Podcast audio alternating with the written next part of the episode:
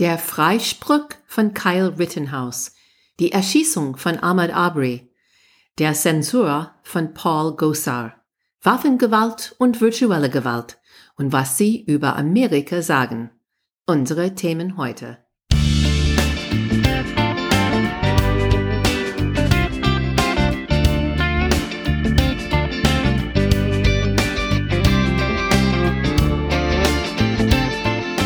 Hey guys!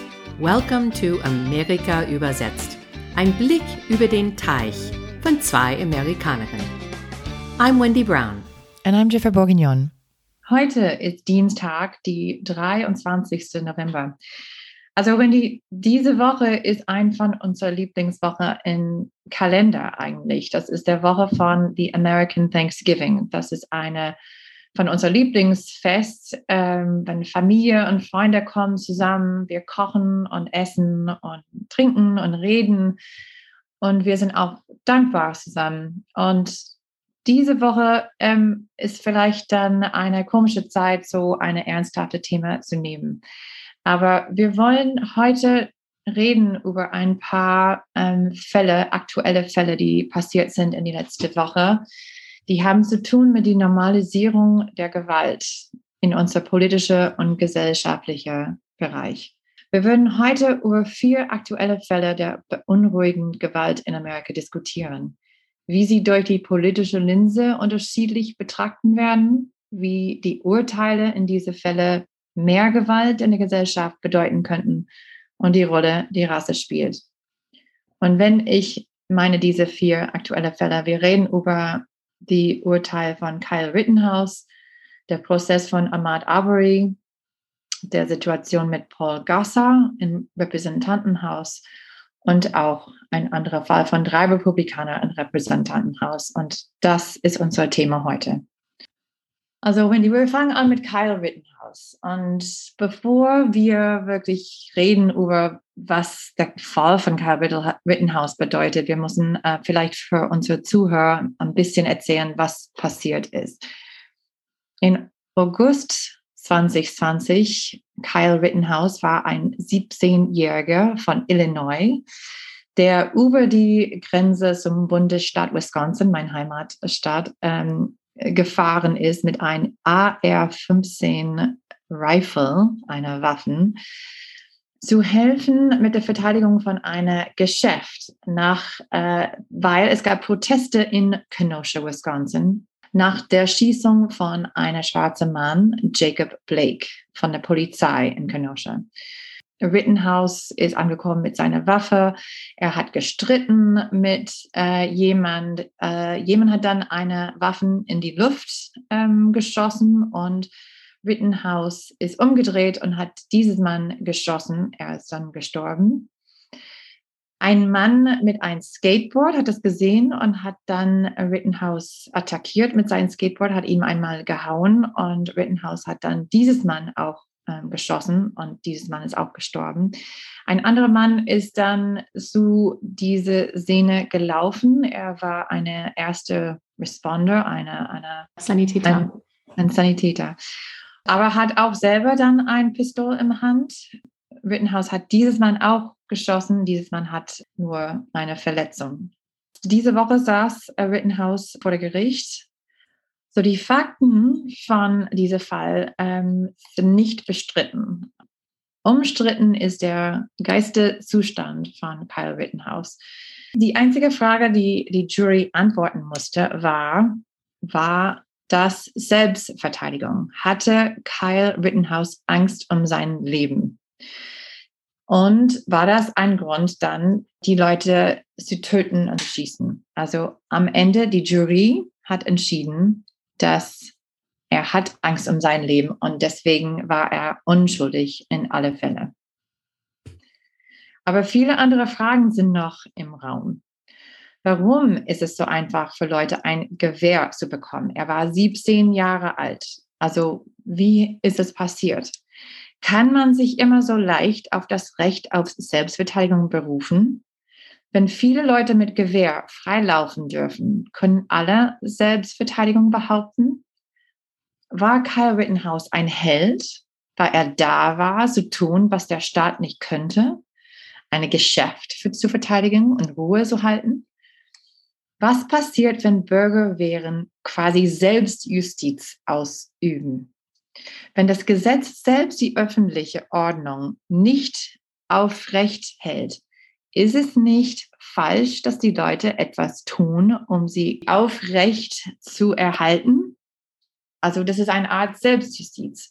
Wie viel Unruhe ist genug, um das zu genehmigen? Sollen die Polizei Leute wie Rittenhaus sehen als Unterstützung oder als Problem? Warum haben wir einen Zusammenbruch im Recht und Ordnung?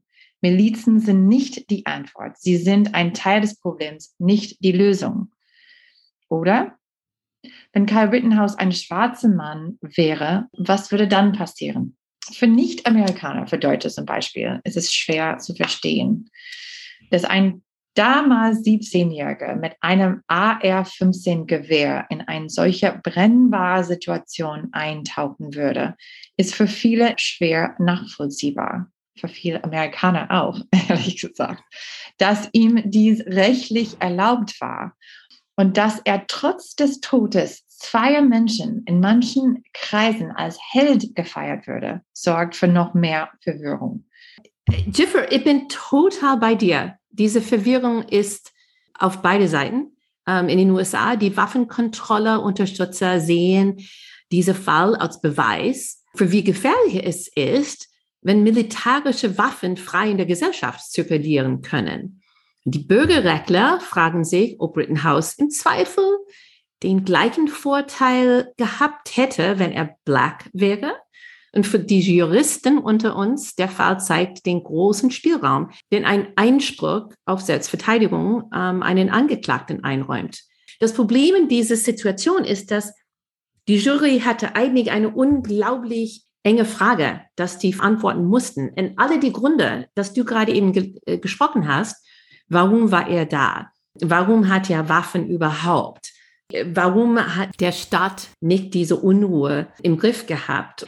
Alle diese Themen waren überhaupt nicht von dieser Jury angesprochen, aber diese in, unterhalb der Gesellschaft jetzt, die, es ist überall, man kann fast gar nichts lesen, ohne irgendwelche Gedanken über dieses Fall.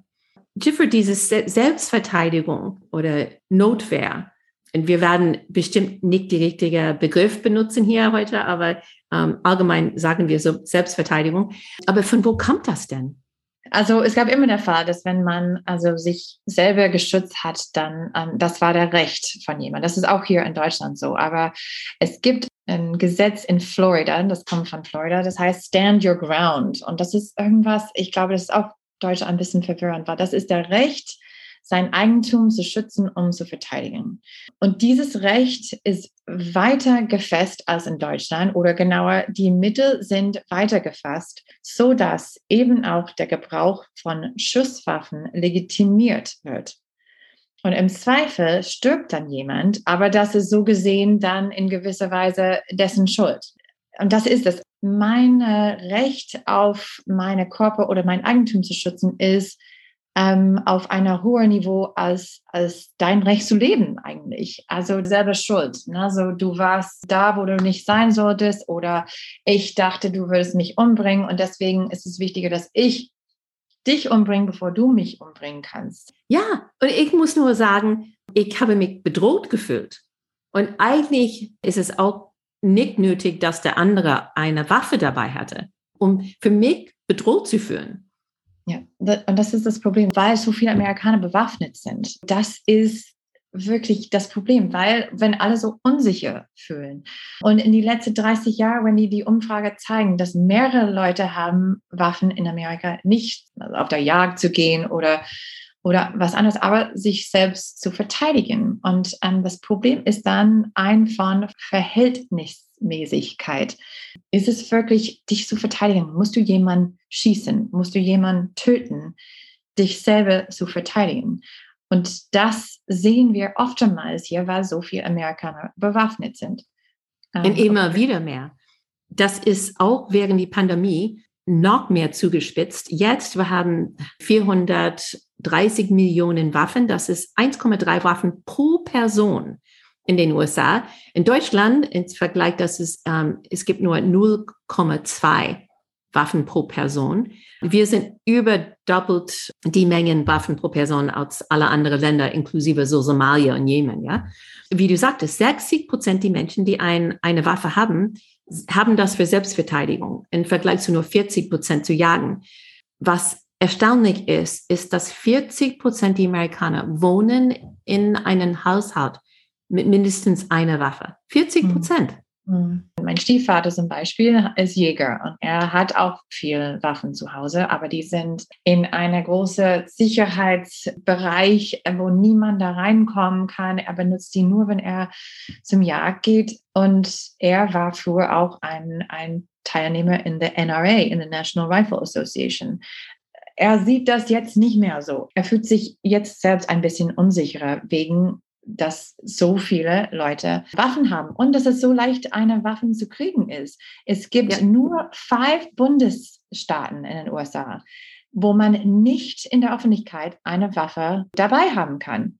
Und es gibt mehr als 30 Bundesländer, wo du darfst eine Pistole haben ohne Genehmigung oder eine Lizenz. Das finde ich also so ja. unverantwortlich und unglaublich. Und dann, es gibt noch eine, ein ganz neues Problem, und das heißt Geisterwaffen. Und diese sind unauffindbare Schusswaffen ohne Seriennummern, dass du online kaufst. Und du kaufst die verschiedenen Komponenten und dann baust die zusammen selber. Du musst gar nichts zeigen, um die Komponenten zu kaufen. Und äh, das ist jetzt ein Riesenproblem geworden, besonders in Kalifornien, weil die Waffengesetze in Kalifornien so streng sind. Joe Biden will jetzt diese Geisterwaffen regulieren, wo alle teilen müssen eine Seriennummer haben und das Käufer müssen Hintergrundprüfung auch haben und die mussten die bei einem Waffenladen abholen. Aber dann haben wir auch die 3D-Druckerwaffen und die kannst du auch einfach selber produzieren aus Plastik oder Metall. Die Idee dass die Gesetze in den USA irgendwie Waffenbesitz im Griff haben können, das halte ich für unmöglich. Nochmal zurück zu der Fall von Kyle Rittenhouse, dass er darf einfach irgendwo hinfahren, wo er weiß, er sieht einen Protest auf der Fernsehen und geht dann selber da rein, obwohl er hat nichts damit zu tun und bringt dann selber eine Waffe da rein in diese Protest. Und dann, weil er sich unsicher fühlst in dieser Situation, dass er selber gemacht hat, also sein, er selber schuld, dass er da ist. Er hat keinen Grund, da zu sein. Und dann schießt andere Leute, sich selbst zu verteidigen, obwohl er gar nicht da sein muss. Wie du gesagt hast, das war nicht Teil von der Argument. Juristisch, die Beweislast, dass es sich nicht um Selbstverteidigung handelt, liegt bei dem Staatsanwalt beziehungsweise bei der Anklage. Also er muss nur sagen, das war Selbstverteidigung die haben mich gefragt, warum, hey, Damas, warum, bist, warum warst du da?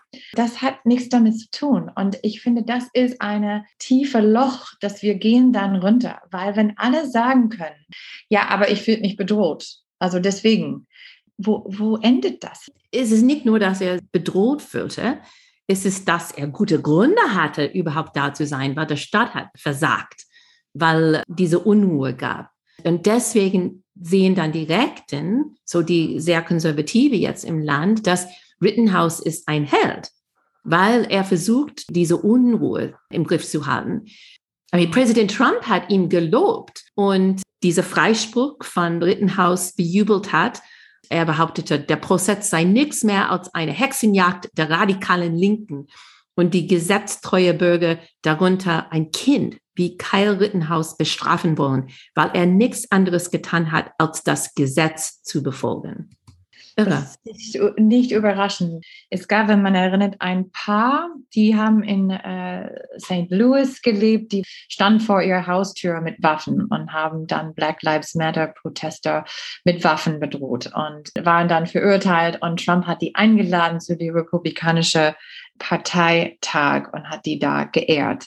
Also das ist dann keine Überraschung, weil Trump versucht immer noch die, die Law and Order Präsident zu sein. Und Wie widersprüchlich ist das denn?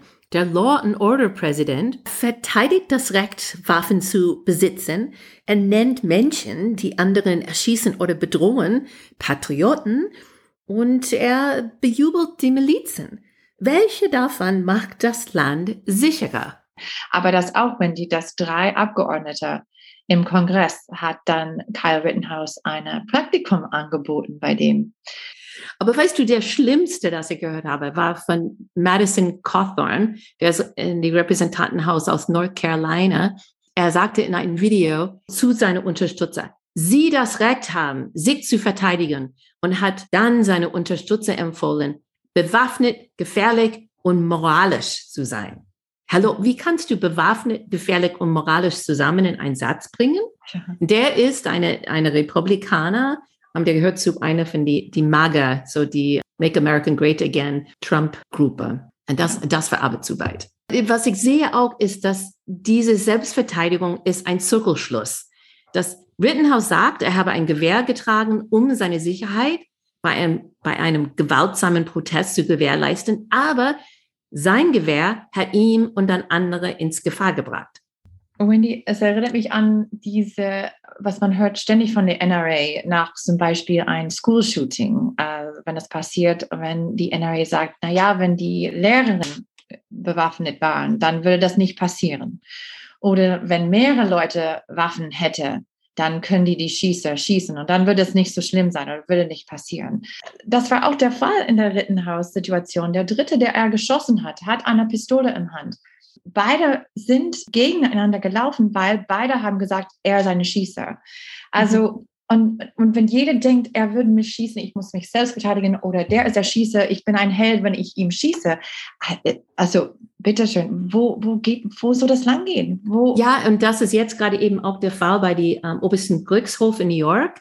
Ähm, wo die entscheiden, New York ist eine von den fünf Bundesstaaten, wo man nicht ähm, erlaubt ist, eine Pistole immer bei sich zu haben. Das ist jetzt ähm, ein Fall vor dem obersten Gerichtshof und es sieht so aus, als ob die werden tatsächlich sagen, hm, dass dieses Gesetz ist verfassungswidrig. Dann auch in New York und wahrscheinlich die anderen vier Bundesstaaten darf jeder eine Waffe tragen oder ein Pistole zumindest tragen. Und wenn ich auf die Subway in New York fahren muss und man weiß nie, wer dann eine Waffe dabei hat, das ist kein gutes Gefühl.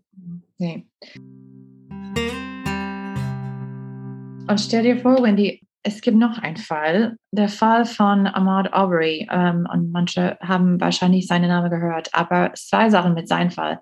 Er hatte keine Waffe dabei. Wenn wir reden von dieser letzten Situation mit Rittenhouse und Selbstverteidigung und der andere hat eine Pistole, okay, man kann dann auch sehen, wie in der Gerichtshof, wie die haben gedacht, okay, das kann sein, dass er war wirklich bedroht. Aber in der Fall von Ahmad Aubrey war er joggen. Er war ein schwarzer Mann in einer kleinen Stadt in Georgia zwei Männer sind vorbeigefahren und haben gehört, dass es gab ein paar Einbrechungen in der Nachbarschaft in letzter Zeit und haben diesen schwarzen Mann gesehen und dachte so, komisch, was macht er hier? Ich habe ihn nie vorher gesehen und haben dann mit ihm gesprochen. Die haben, waren bewaffnet, haben auch ihre Waffen gezeigt. Also Aubrey hatte keins, er war nur joggen, wie gesagt, und die haben dann gestritten und Aubrey in Selbstverteidigung hat versucht, die Waffen wegzuschieben und die haben ihn dann geschossen. Also wer, man sieht genau, warum Aubrey war bedroht und war er bedroht fühlte. Also ich gehe davon aus, dass die Rechtsanwälte würde dann sagen, ja, aber diese anderen zwei waren auch bedroht, weil der Mann hat versucht, ihre, ihre Waffen wegzunehmen. Also hier sind wir noch, noch mal in einer Situation, wo die sagen, das war Selbstverteidigung, weil dieses Mann, dieser Jogger, hat versucht, unsere, unsere Waffe wegzunehmen. Und dann man sieht, eine Waffe dabei zu haben, macht nur mehr Unsicherheit. Die Jury für den Aubrey-Prozess berät jetzt. Äh, wir sollten diese Woche anhören, ob sie entscheiden, dass die beiden weißen Männer auch für nicht schuldig befunden werden mit ihrem Selbstverteidigungsargument. Wenn wir sehen, was passiert ist in der Fall von Jacob Blake, der war eine schwarze Mann, der keine Pistole hatte und war erschossen achtmal in die Rücken von der Polizei. Ich meine, ein Fall wie Aubrey, ein Fall wie Jacob Blake und ein Fall wie Kyle Rittenhouse und dann andere Fälle auch. Also es gibt so viele verschiedene Namen. Die Name von Tamir Rice, eine junge schwarze Junge, der hat gespielt auf einem Spielplatz. Da hat eine Spielpistole und war erschossen von der Polizei. Eine Spielpistole. Obwohl Rittenhouse hat ein AR-15 und ist herumgelaufen und hat echte Leute erschossen. Also der Fall von Trayvon Martin. Nochmal, ein Mann hat ihn gesehen in der Nachbarschaft und dachte so, er sieht ein bisschen komisch aus. Was hat er da in seiner Tasche? Und hat mit ihm gestritten. Er hatte keine Pistole, er hat eine, ein bisschen Süßigkeiten für seinen Bruder und hat ihn trotzdem erschossen. Schwarze Männer sind selber eine Bedrohung für andere. Ich, glaube, das ist dieser Rassismus, dass viele von die Weißen spüren, wenn die einen schwarzen Mann sehen, nur das ist eine Bedrohung. Der muss keine Waffe haben. Und, und das ist, wo man ganz klar sieht, wie tief dieser Rassismus in den USA gepflanzt ist. Diese Gewalt ist aber nicht nur ein gesellschaftliches Problem, es ist auch eine politische. Vorletzte Woche äh, verbreitete Paul Gossar, ähm, der ist eine sehr umstrittene Republikaner im Repräsentantenhaus, eine gewaltherrlichenden Komikvideo, das zeigt, wie seine Charakter Demokraten tötet und attackiert. Für diese Tat war Gosa formell gerügt, eine seltene Disziplinarmaßnahme im Kongress. Er verliert auch seine Ausschusssitze in der Kammer und alle Demokraten in der Kammer plus zwei Republikaner haben für diese Tat gestimmt. Aber alle anderen Republikaner haben Gosar im Schutz genommen und haben die Demokraten Doppelmoral und Machtmissbrauch vorgeworfen. Also diese Video, anderthalb Minuten lang, Gosar hat das bei Twitter verbreitet und es zeigte Gosar sich als Superheld mit seinem Gesicht auf einem Krieger, Comic-Krieger-Figur.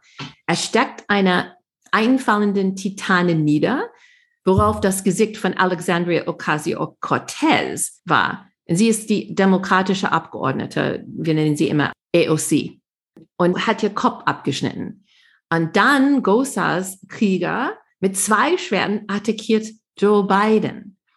Gosa meinte, dass er nicht gegen die Personen kämpft, sondern gegen Kriminalität, illegale Einwanderung und Drogenschmuggel. Eine von seiner Büro hat gesagt, Ruhe alle, ihr nimmt das alles zu ernst. Aber in der Kammer war die Debatte laut, emotional und richtig aufhetzend. Und ich glaube, dass AOC, AOC hat das wahrscheinlich am besten gesagt. Was ist so schwer daran zu sagen, dass das falsch ist? Hier geht es nicht um mich. Hier geht es nicht um Abgeordneten GOSA. Es geht um, was wir bereit sind zu akzeptieren. Aber die Republikaner schieben die Verantwortung auf die Demokraten, besonders Pelosi und warnen, dass wenn sie nicht mehr die Mehrheit im Haus haben, werden die Demokraten alles zurückbekommen. Und die sind wütend auf Pelosi, weil unter Pelosi als Speaker of the House zwei Amtsenthebungen gegen die Trump oder die Republikaner. Ähm, die haben diese 6. Januar Untersuchungskommission ähm, angefangen und die haben auch Marjorie Taylor Greene gerückt für ihre Social Media Beiträge ganz klar gesagt war, dass wenn die Republikaner die Mehrheit wieder haben, werden Gosar und Green ihre Ausschusssitze wieder bekommen, wahrscheinlich besser als was die vorher hatten. Und wir haben jetzt die gegenseitige Kreislauf aus Rache und eine Seite Ressentiment auf die andere. Und es reißt unsere liberalen Demokratie auseinander. Ich meine, wie schwer ist das so? Also ich finde diese ganze Fall, es macht mich total wütend, wie man hört. Ich finde, also, also ich bin Mutter, du bist Mutter. Ich meine, wie erzieht man seinen Kindern? Ne? So, so wissen, dass sowas ist einfach wrong. Und wie schwer ist das dann für die Republikaner zu sagen, das geht nicht, du Arsch. Also, wie ich, dass die würden ihn verteidigen und schützen, das finde ich, äh, es zeigt nur, wie polarisiert, wie partisan das ist, weil die können das nicht so sehen, wirklich. Die können das nicht wirklich im, im Herzen von Herzen sehen. Sie wissen, dass es. Ja, ja. Weil guck mal, wie viele von diesen MAGA-Republikaner, die Trump-Republikaner, zeigen sich mit automatischem Maschinengewehr immer wieder. Ja, das ist ein Teil von ihrer Kampagnentaktik. Und als Partei, dieses schlechtes und aggressives Benehmen ist applaudiert, ist erwünscht. Die nennen die Randalierer, die das Kapitol erstürmt haben, als Patrioten, als mutig, als Beispiel, als Helden.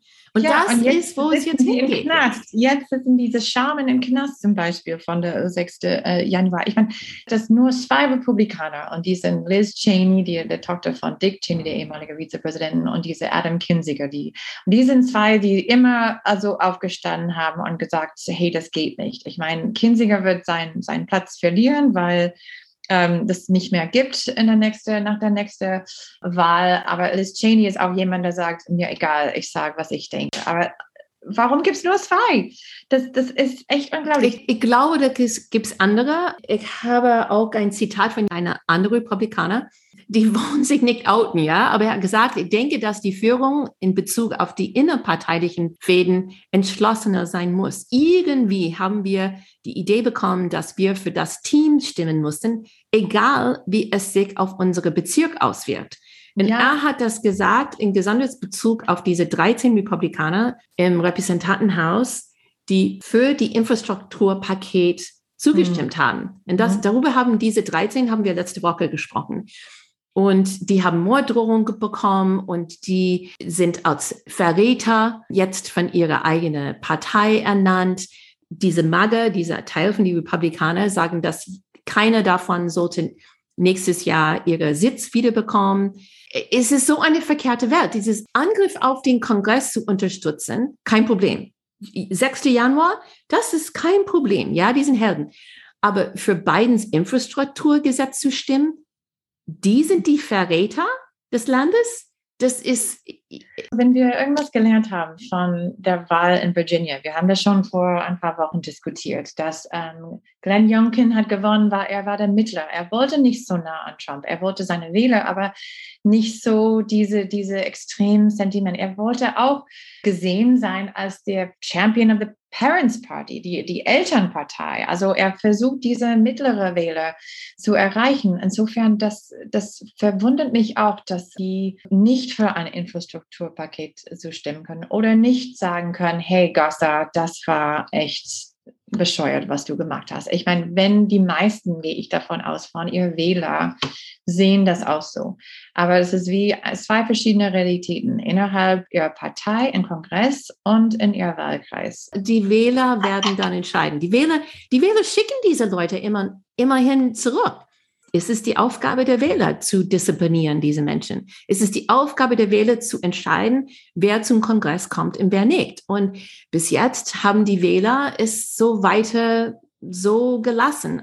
Nächstes Jahr, 2020, in diese Midterm-Zeit, es ist die Zeit, wo wir sehen werden, wie viele von diesen extreme Republikaner wiedergewählt sein werden.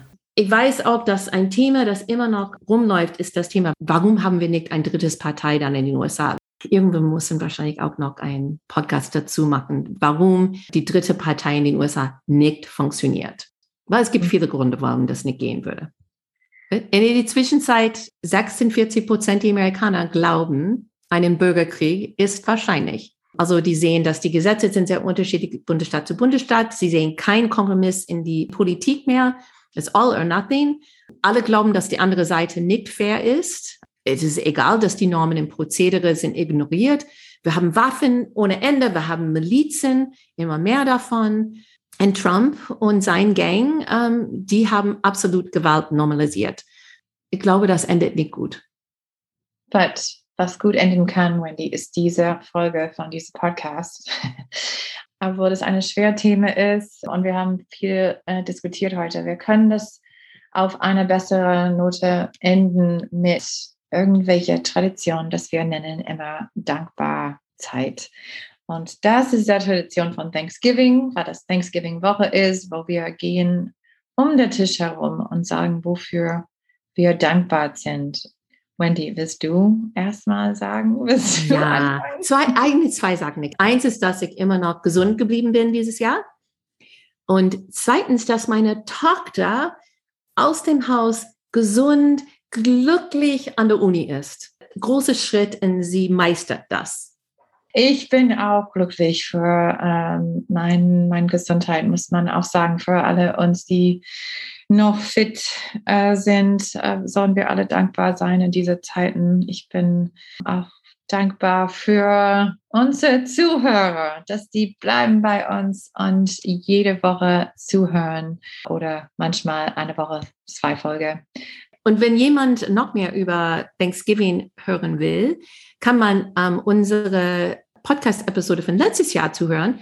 Das war am 25. November, ähm, erste Saison, Folge 47. Und wir haben ein bisschen mehr über äh, Thanksgiving gesprochen, die Geschichte über Thanksgiving und wie es in die USA ausgetragen sein wird und warum. Das war es dann für diese Woche. Yes.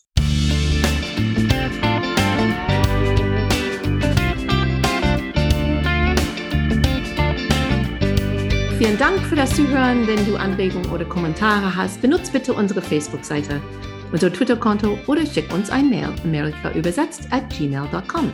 Wir freuen uns auf deine Ideen. Wenn unsere Podcast dir gefällt, bitte eine positive Bewertung schreiben und deine Freunde erzählen. Unsere Musik ist von der talentierten Reha Omayor. In Amerika übersetzt ist ein Projekt von Wendy Brown und Jeffrey Bourguignon. Happy Thanksgiving und bis nächste Woche. Happy Thanksgiving!